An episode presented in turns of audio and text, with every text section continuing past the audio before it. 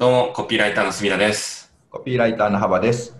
はい、ビズラジでは、個人事業主さんや経営者さんがすぐに使える実践的なマーケティングの話をしています。はい、えー今回は、と、えービズラジにご相談がありまして、えーご相談の依頼っていうんですか、あの、ありまして、はい。えっと、ハンドメイドの作品を作られて、販売している白川さんの、えーコンサルティング的なことをしていこうと思います。はい。はい。なんかコンサルティングって言うとね、大層ですけど、まあでもそれ以外にそうですね。見当たらないので、お悩み相談ですかね。あ、そうですね。お悩み相談をしていきます。はい。というわけで白川さんよろしくお願いします。よろしくお願いします。もう朝からすごい楽しみで、あ待っててました。プレッシャーがでそんな楽しみ。にしていただけると、ちょっとね、どんどんハードルが上がっていくっていう。いえいえいえそんなことないです。よろしくお願いします。本当に今回今、打ち合わせとか何にもなしで、はい。えー何の話もしてない状態からのスタートなので、おそらく、まあね、ちょっとぐだ、ぐだぐだ、音声的にはぐだぐだになると思うんですけど、ご了承ください。はいはい。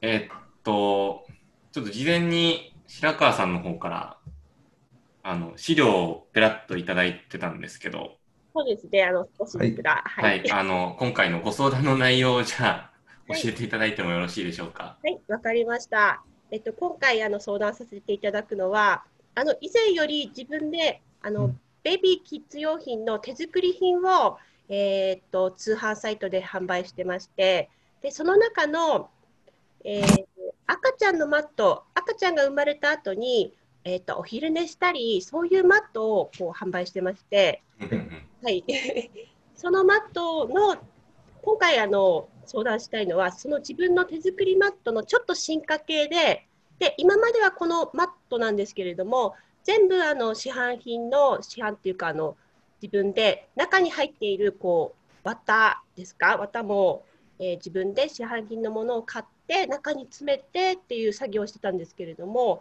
うん。えっと、9月に入ってふとこのあのマット手作りではなくって、えっと、本当の布団屋さんに中身の部分のこうヌードクッションっていうんですかこの中身入ってますよねその部分をうん本当の布団屋さんの職人さんに作っていただいたらはい。すごく今までとは違ったこうもうちょっと本格的でお客様にも喜んでいただけるものが届けられるんじゃないかなと思いまして、はい。ですぐにインターネットで、えーっと検索してで自分今北海道にいるんですけれども、ま、地元が茨城なので、なんか茨城の人と一緒にやりたいなと思ってあのい茨城のお布団屋さんを検索してでその中からあるお布団屋さんを見つけてなんかこの人じゃないかと思ってあのすぐに電話しましてはい。自分のやりたいこととかをお伝えしてあのぜひマット中のお布団作っていただけないかってことを相談したら、はいい、いですよってことで今回あの作っていただきまして、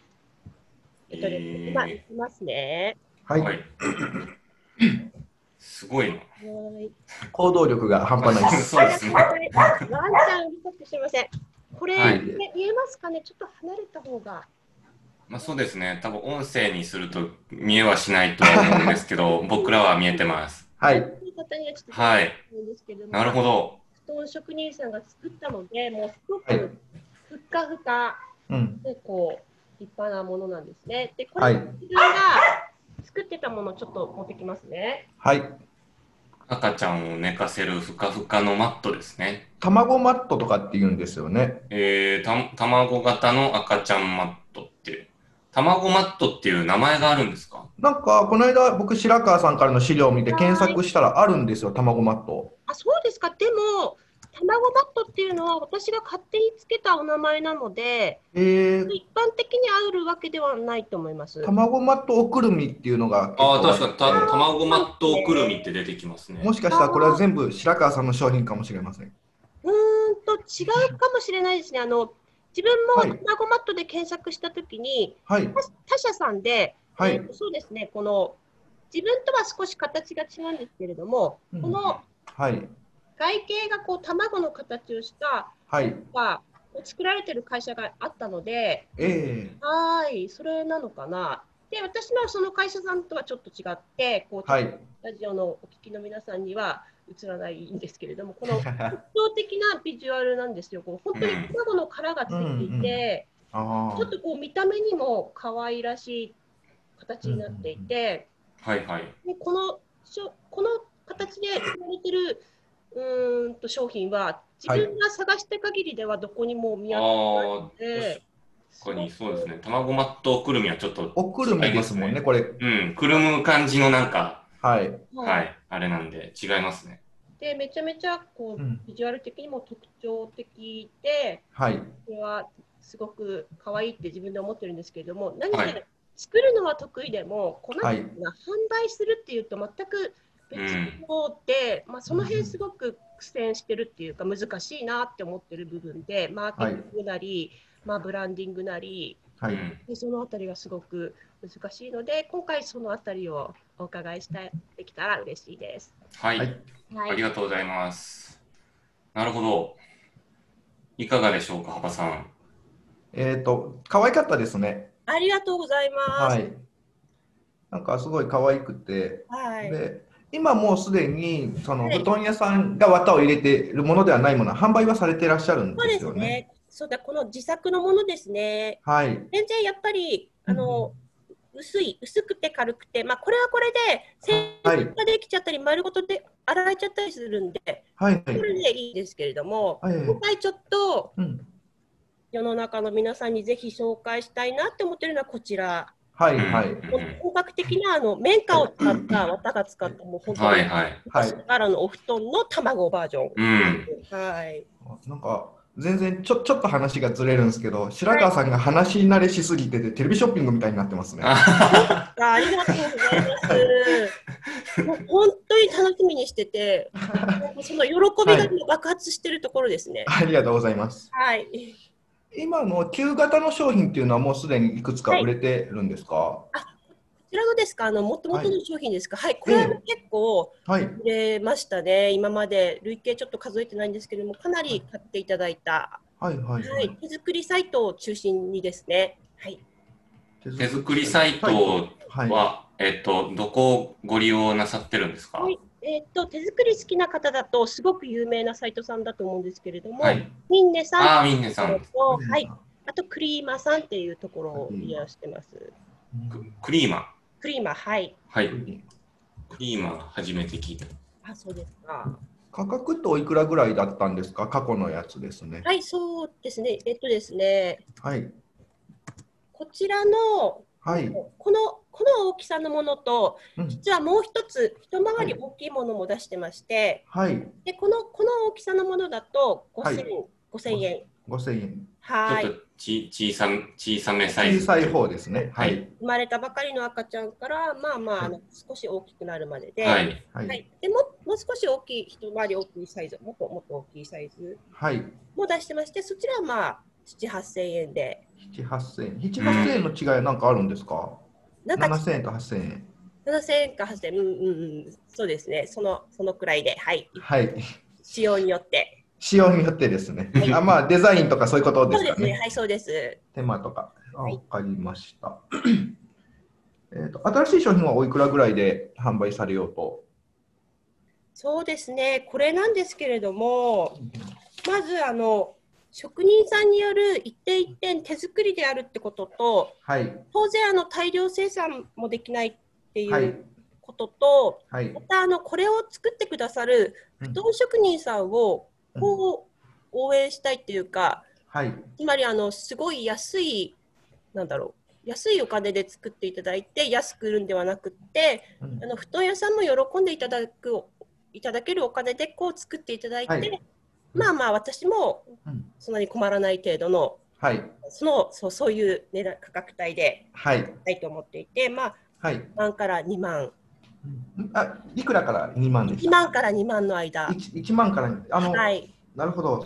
僕、今、白川さんのはい。布団職人さんも利益を取ってもらって、自分も利益を乗せて、はいあのっていうところでもっともっと高いのかと雰囲気的には思いました。そうですか実は私もそれを思っていて、もう少し高くしたいなとは思ってましたえー、と今までのが、はい。まあ、5000円とかはい7 8000円で売れてて、はい。手作りではい。あの付加価値、まあ、布団職人さんがとかいろいろ付加価値があればはい。もう一頑張りいけるのかなって感覚としては僕はそうですよね。はいい布団ってめっちゃ高いですからね。そうなんですよね。で、あの、あ、すみません、いいですか？はい、もう最近コロナとかがあって、うん。えーっと、まあ、この後ちょっと不況かなっていう流れはい。らしいですよね。で世界的にもそうらしくて、はい。あと、うーんと日本今少子化で、うん。はい。うん、あのちょっと人から聞いた話で自分で調べたわけじゃないんですけれども年間、はい。まあ、何百万人っていう数がこう減少してるらしいのではい。当然こう赤ちゃんも少なくなるしはい。全体のこう市場規模も小さくなっていくので、はい。なんだろうこう価格ではい。勝負するのではもちろんなくって、あうん。の価値訴求っていうのかな。はい。価値をしっかり打ち出していってはい。むしろこうポンと突き抜けたお値段で提供してはい。もしなんだろうお財布に余裕があるはい。方向けにこう提案できたらううんそういう売り方がいいんじゃないかなって自分で思ってました。うん僕も同じ意見でございますあり。がとうござい多ます。分なんかその本人が買う、お母さん本人が買うっていうよりかは、うんもうプレゼント需要みたいな感じですよね。プレゼントもいいですし、僕思ったのは、なんか、その茨城の布団屋さんで、はい家族家族全員、この赤ちゃんも含めて1セット買ってもらうセットもいいなと思いました。あーなるほど。赤ちゃん生まれた時に布団をみんなで新調するっていうんですか、家族。ああ。同じ綿を使って、同じデザインでみたいへえすごいです。プロダクトの面でね。な。うん。はいなるほ住田さん言われるんだプレゼントっていうことであればど、うんまあ、だ大事なっていうか友達の赤ちゃん生まれたら、まあ、僕だったらですけど、うんその23万でもいいなと思ったら買ってあげるような気がします。はい。あのーま、なんか競合っていうか同じぐらいの代替品っていうんですかね、はい。があると思うんですよ。はい。で、僕がちょっと思ったのはもう、最高級品に振り切るっていうのももういいんじゃないかなとは思います。はい。あのーやっぱ一定数、一番いいものが欲しいっていう人もいると思うんですよね。はい。うんとか、まあ、プレゼントの需要とかだったら、うんその、何を買おうかっていうよりかは、うんまず予算から入って、はい。いくらぐらいだったらいいかなっていう。ところで探したりするんですよね。はい、そうですね。自分の予算の中でこう探そうとしますそうよね。そうなんですよ。そはいまあ人によっては結構な予算をかけたいなと思って探す人もいるんで、うん、なんかそういうところの需要にリーチできるといいんじゃないかなと思うんですよね。はい。例えば、あの、ふりかけ屋さん、ふりかけ屋さん？かつお節屋さんか。かつお節屋さんで、はい。日本一高級なふりかけっていうのを売ってる会社があって、そこの会社多分その日本一高級なふりかけを売り始めてめっちゃ儲けてるんですよ。なんか、僕一回プレゼントで買ったんですけど、ふりかけに2万くらいかけた気がするんですよ。まあでも、それも、なんていうか、ふりかけが欲しいっていうよりかは、あの、なん、なんていうんだろうな。その、予算内、予算内っていうか、いいものあげたいみたいな。感じで買ったからこそそういう値段で買うん。です。うん。まあ、自分用にはさすがに買わんけど。うん。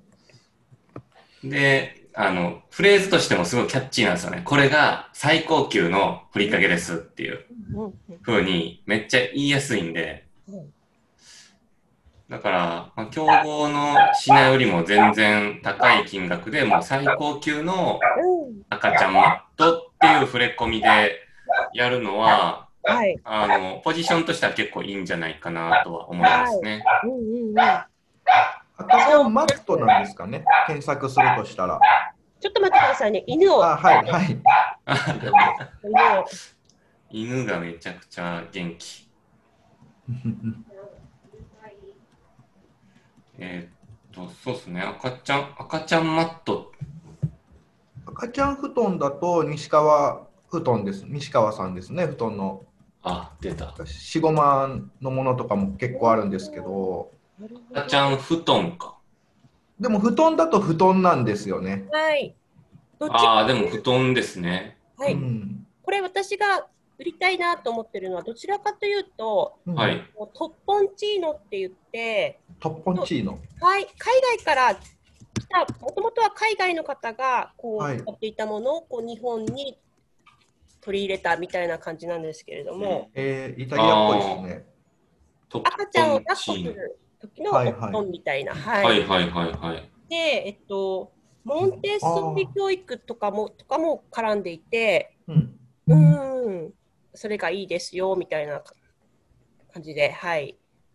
ポンチーノはおいくらぐらいするんですか？トッポンチーノですか？はい。楽天で、えっとはい一応自分で見てみたんですけれども、はい。一番高い価格帯かなと思われるはい。会社さんで、はい。1万うん1万2000円でしたね。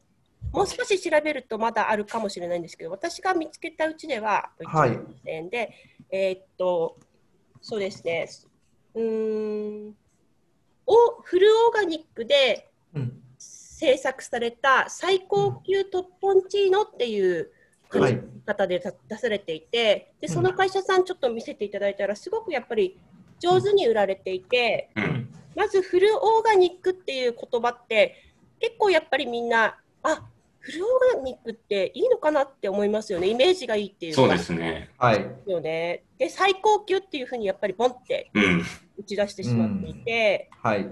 はいそれであのそのなんだろううん。贈り物としても、うんえーっと箱デザインパッケージを、うんえー有名なイラストレーターさんにお願いしていて、うん。うん。はい、それもまたすごい素敵な可愛らしい、うん。絵本の世界のようなはい。パッケージになっていて、そのあたりもすごい上手だなって思ったのと、うん。うん。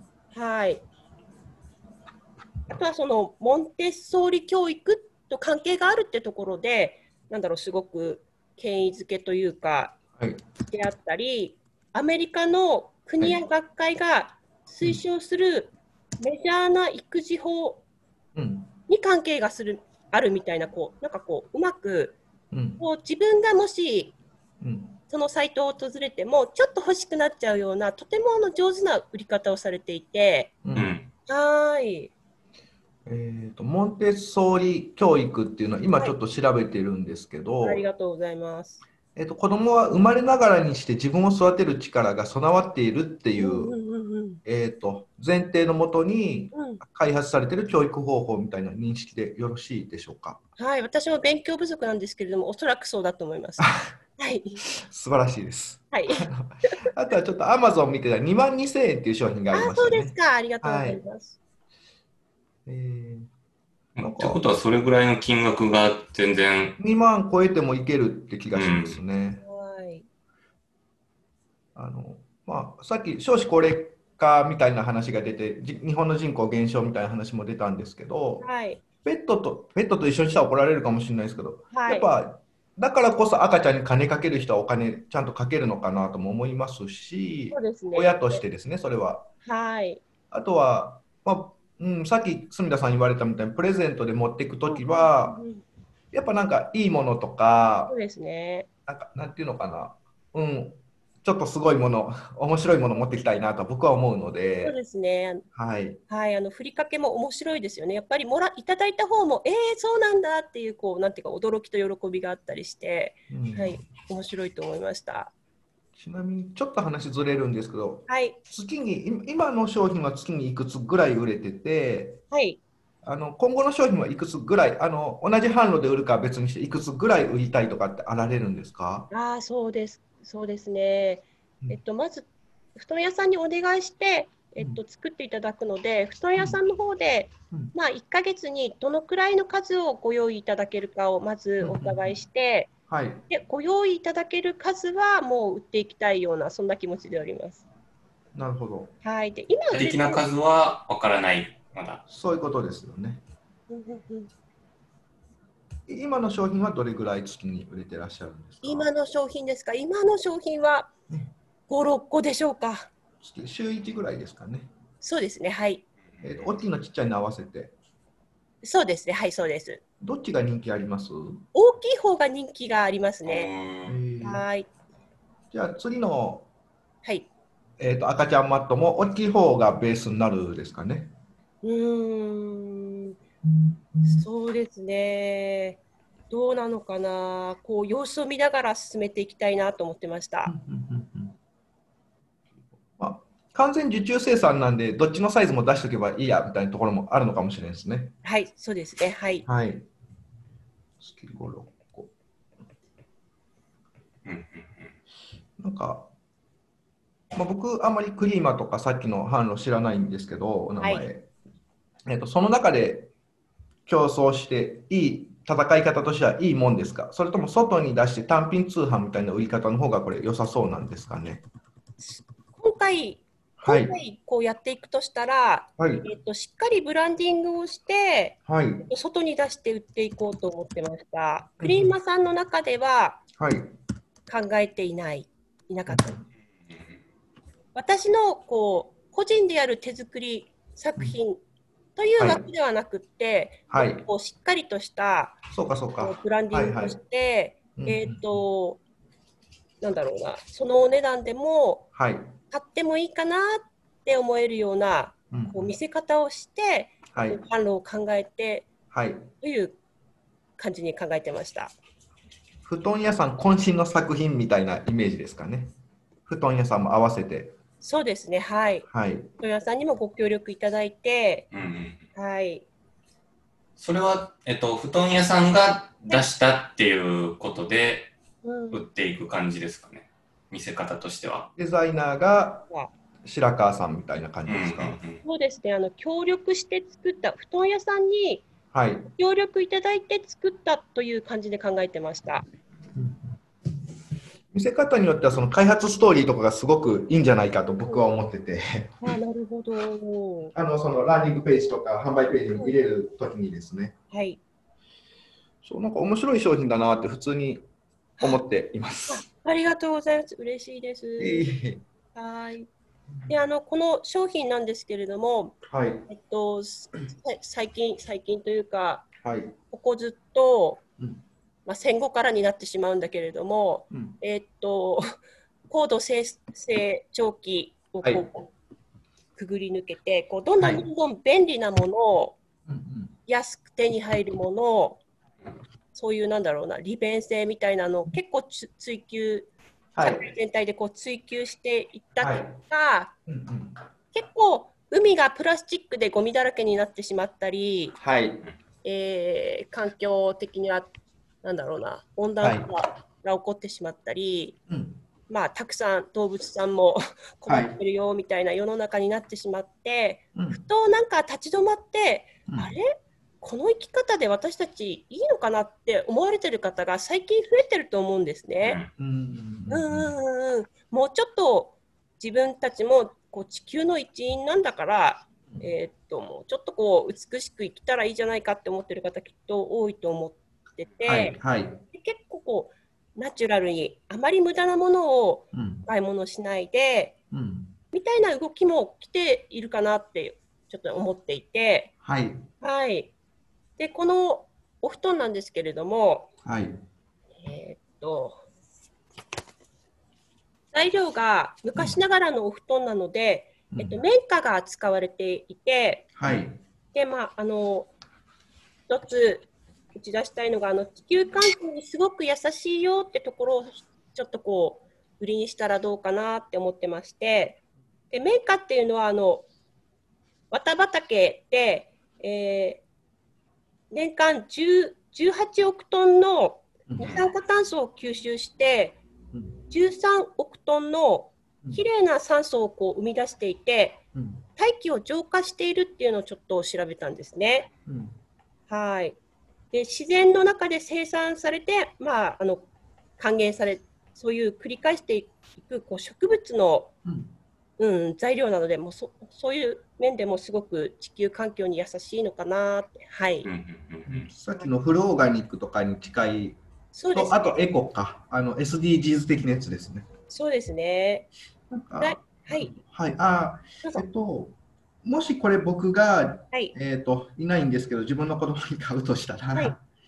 えっと、あれだなとあ、自分の子供とか友達のはい。子供が生まれた時にプレゼントするとしたら、はい。この、この、うん、卵マットを使う期間って、はい。まあ、生後多分、寝返り打つまでだから、9ヶ月とかそれぐらいですか？もうちょいいけるんですかね？そうんうんうん、卵ママット自体そこまで大きくはないんで、やっぱりあのゴローンってしてくれてるはい。体が主になるかなと思います。はい。はい。なんかそのタイミングが終わったら、もう最初からオプションというか、最初から、うんえっと、子供用枕にするのか、次は。おーもしくはなんかぬいぐるみみたいにして一生取っとけるようにするのか、なるほどなるほど。みたいなところまで、あの、うんストーリーを作っておくと、あ、なるほど。なんかいいかなと思いました。はい。うん買った後もこそう、買った後も一を残せる。一生はい。何か、まあ、よくあるじゃないですか、そういう赤ちゃんの何か買うと、はい。赤ちゃんのじゃなくても結婚式のそのウェディングドレスをちっちゃな、はい。えっ、と、なんだろう、ふ服、ちっちゃなぬいぐるみみたいなやつにしてとか、ますね。はい、あはい。と赤ちゃんのなんか、うん、初節句じゃないけど、なんかドレスにしてとか、そそういうような使い方っていうか、うんうんうんうんなんかそういう風だといいかなって僕は思いますね。ありがとうございます。すごく素敵ですね。ストーリーがあった方がやっぱりはい。選ぶ方も、あ、じゃあはい行こうかなって思いますよね。そうですよね。なんはいか僕はロマンチックなことしか言えないんですいません。いや、もう好きです。大事です、ロマンは。はい。はいはい。なるほど。はい。具体的になんか住田さんどうですか？うーん、そうですね。なんか、まあ、僕は売りか、プロダクトのことをちょっとあんまわかんないんですけど、はい。売り方的なところで言うと、うんやっぱ、インスタとかでうんやっていくのはいいかなとは思いますね。うん結構、付加価値つけて。うんあの、ママインフルエンサーっていうんですかね。主婦さんで、ちょっと、こう、影響力のある人って結構いっぱいいるんで、まあ、そういう人たちに使ってもらって、拡散するみたいなのがうまくいはまったら、かなりいいんだろうなと思います。はい認知を上げていく上では。もうなんか、売り方としてはそれが、それ以上のものってパッと思いつかないです。そうですね。僕もインスタね。あとは、その、えっ、と、赤ちゃんの商品を扱ってるサイトとか、えっ、と、まあ、キュレーションメディアみたいな感じで、例えば、赤ちゃんマットおすすめ5選みたいな記事を上げてるようなサイトって結構あると思うんですねうん。そこに掲載してもらうっていうところが一番いいと思いますね。はいで、えっ、と、アフィリエイトみたいな感じにして、これ売れたら1個いくらみたいな報酬が発生するとかだったら、あのーそれは結構いいんじゃないかなと。属性的に持ってる人ははいあれですよね。とかもプレゼントのサイトとかって本当にいっぱいあるんで、そこに掲載させてもらえませんかっていうのは言えるといいのかなと思います。僕そこに付記して、さっきのモンテッソーリ教育っていうのが僕どれぐらいの市場規模があったりかどれぐらいの権威があるかわかんないんですけどなんかそういうところからもお墨付きをもらうといいのか悪いのかを一回判断した方がいいかなっていうなんか気はしますね。で、なんか、あのー価格設定もやっぱりその辺のある程度広告費とかも加味した金額でちゃんと売っていくのがいいかなと思いますね。はいはいあの、まあ、多分、2万円で売っても、利益って、まあ、広告費そんなにかけない前提の値段なのかなと思うんですよね。なんで、あの、広告費とかかけるって考えると、もうちょっと利益乗っけたいなっていうのは、個人的に思いました。そうですね。のミンネさんとかクリーマさんっていうのはどれぐらい手数料を持ってかれるんですか？えっ、と、ミンネさんもクリーマさんも10%程度です。うん。あだとそれぐらいの感覚の乗せ方だと多分うん、あのもう儲からないっていうか利益にならない感じはしますね。でうん。かといって2万にしたところ2万で結構ギリギリで頑張ったところでそんなに安いものではないのでうん、なんか安いから売れるわけでもなくそうですね。やっぱり振り切ってしまった方が。3万5千円4万円っていう価格帯をううん。ん狙ってもいいのかなって。まあもしかしたらもっと高いかもしれないですけどはい。その価格帯をこう狙いたいんですけど、狙っていくとなったら、やっぱりあのしっかり見せていったり、はい。選ぶ選んでいただくためのこはい、う理由とかが、はい。そうですね。その開発のストーリーから、はい。どういうこだわりがあって、どんだけいいのかみたいなところうん。はきちんと見せた上でっていう。はい、はい、あの楽天とかで、はい。あのかなり作り込まれたあの商品 LP みたいなイメージかなと思いますおね。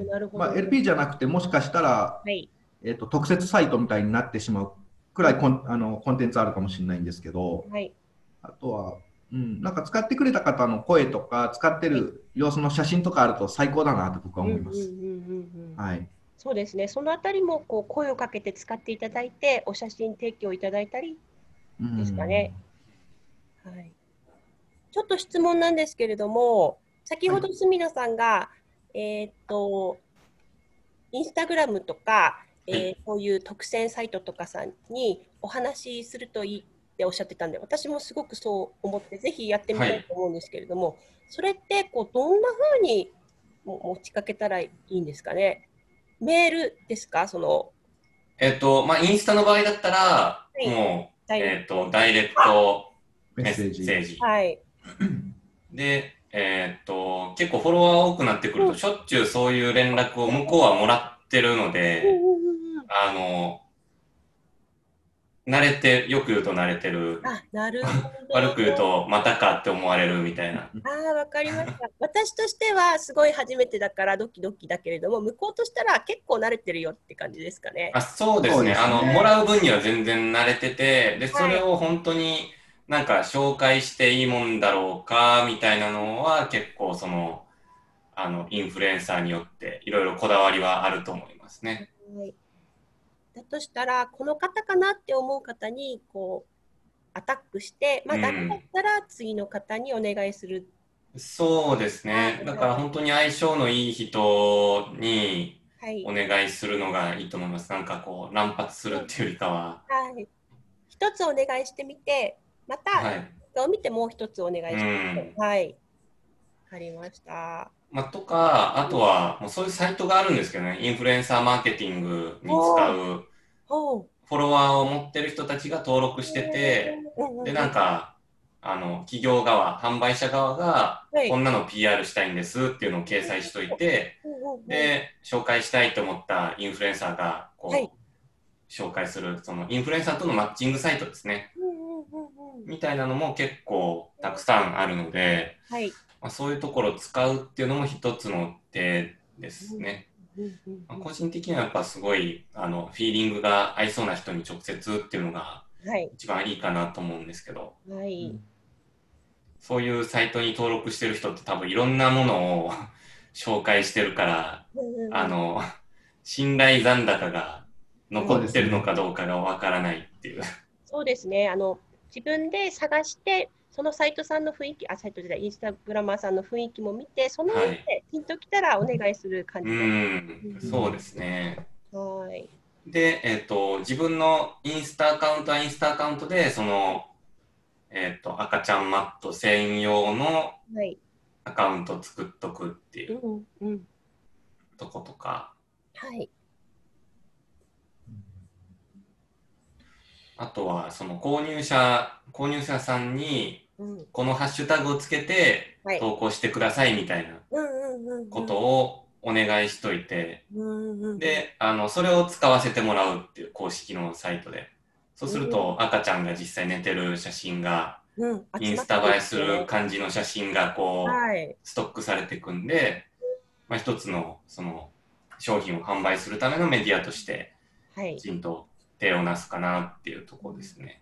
インスタグラムはぜひそのメディアとしてブランブランドのこう発信基地としてちょっと使っていきたいですね。うーん、それは多分すごいいいと思いますね。相性が。はい。これ僕あのもうちょいオフライン寄りの話なんですけど、はい。えー、と東急ハンズとかで売ったらダメなんですか？東急ハンズですか？はい。とかおろすというかああ、やってみ売りとかやってみたいですね。そういう点も。はい。であればなんかやればいいのかあの普通に連絡取って商談行けばいいのかなと思うんですけど、なるほど。とわかりました。はいうん、行ってみますね。はいやり方としては、はいえ。っと、いろいろあるんですけど、はい。一個なんかちっちゃくてもいいんで話題作っときたいなっていうのがあるんで、うんうんうんうん。ある程度もう買ってくれる人を固めておいてのクラファンをやって、はいクラウドファンディングですね。はい。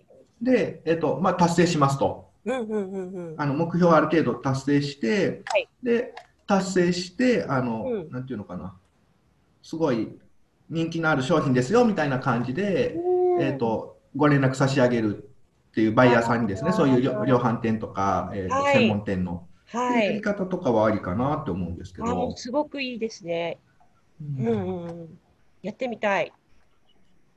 なんか、うん、そその辺は結構、はいなんていうんですかねその、うん商品を売るときによくやる手法なんですね、そういうものを。うんだったらまあ一点一点受注生産なんでそこら辺をどう考えるかっていうのはちょっとあるんですけどね。うんうんうんうん。うんあの人気が出ているはい。え赤ちゃんなりのうんえショップさんを見て、うんやはりそういうやられ方をしてる人いますね。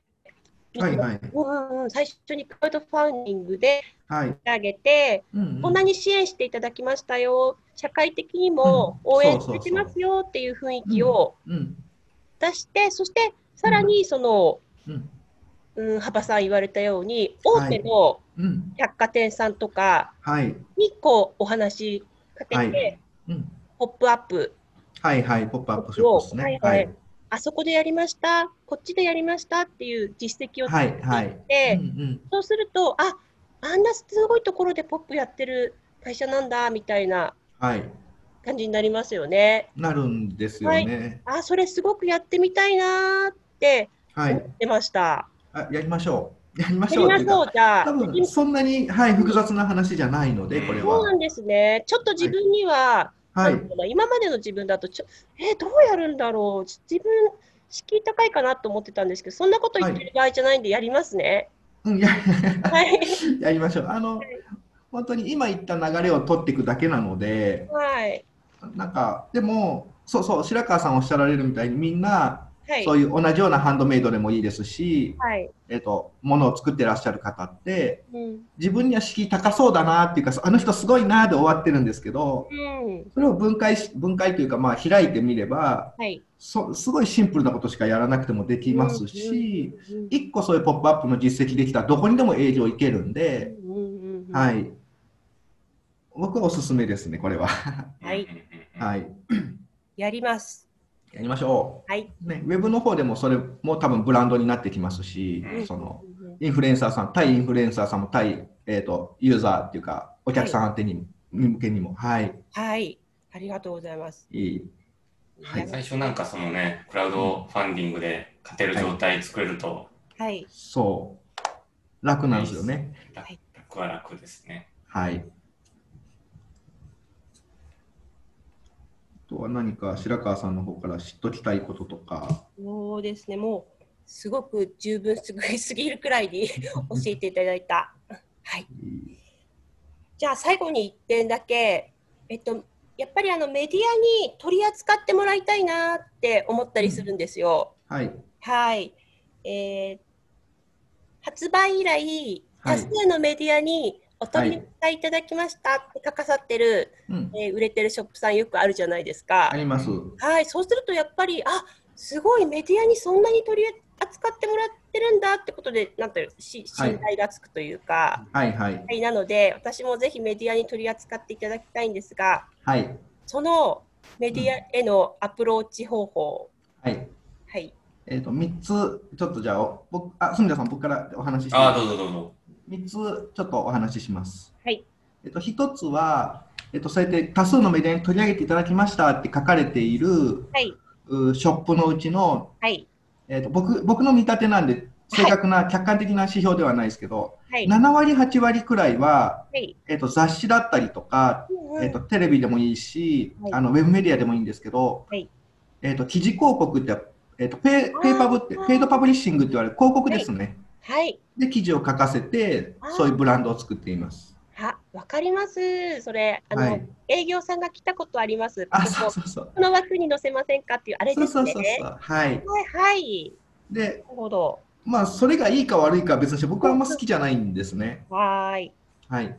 で、もう一つはこれはあの僕も僕もっていうかうちのクライアントとかでもちょいちょいやるんですけど、はい、ちゃんとターゲットメディアを、うんえー、と定めてのプレスリリースっていはいうはい、やり方ですね。はい、はい。あのそうです。あのなんていうか、ちゃんとメディアさんに、はい、えっと郵送で送る、ファックスで送る、あとは、えー記者クラブってはい、大体あるんですよ、その地域地域ごとに。はい、わかります。はい。はい、そこにリリース持っていくっていうやり方。これはまあ、あの先方がはい、取り上げる、取り上げないっていうのを決めるので、うんえっとプレスリリースの記事の記事というか、コピーのクオリティは、やっぱ、うん、と消費者が知りたいようにちゃんとうん、整えておく必要があるんですけど、最終は向こうの判断です。うんはい、で、それをもっともっともっと簡素化したものになると、えっ、と、アットプレスとか PR タイムズとかっていう、はい、プレスリリースの一斉一斉送信サイトありますね。はい、聞いたことあります。ははい、い。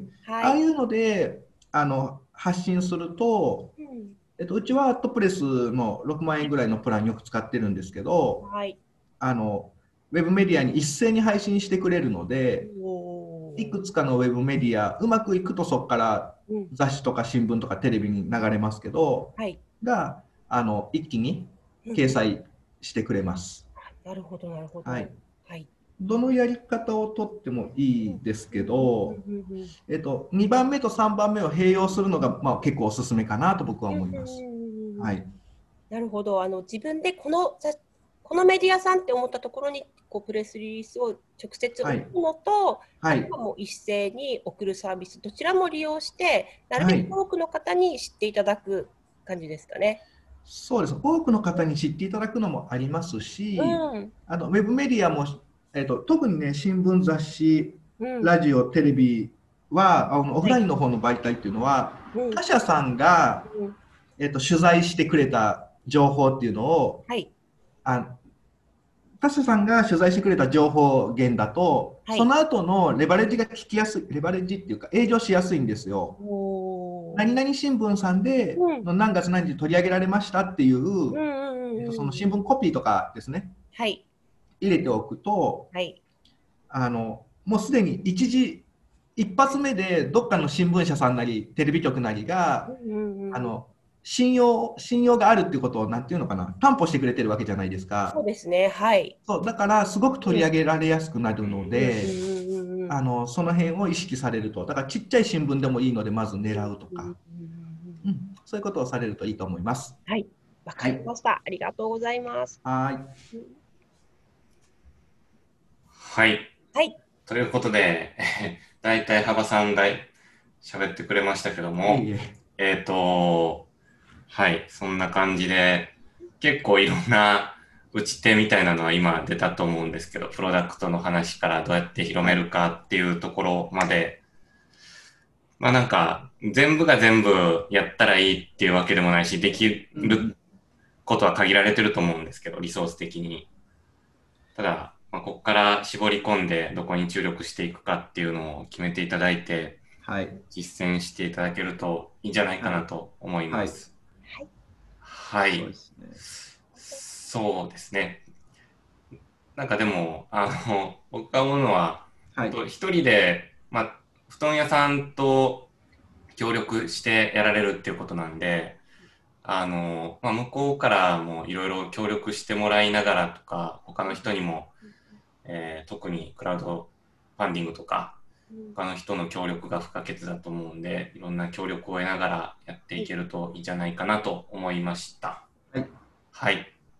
ありがとうございます。ありがとうございますはい。ウェブアカに入ってから、はい。はい何でもこう、何でも一人ではできないんだよって、いかにたくさんの人に協力していただくことが、はい。すごい大事なんだよってことをすごく、はい。学べたので、はい。はい。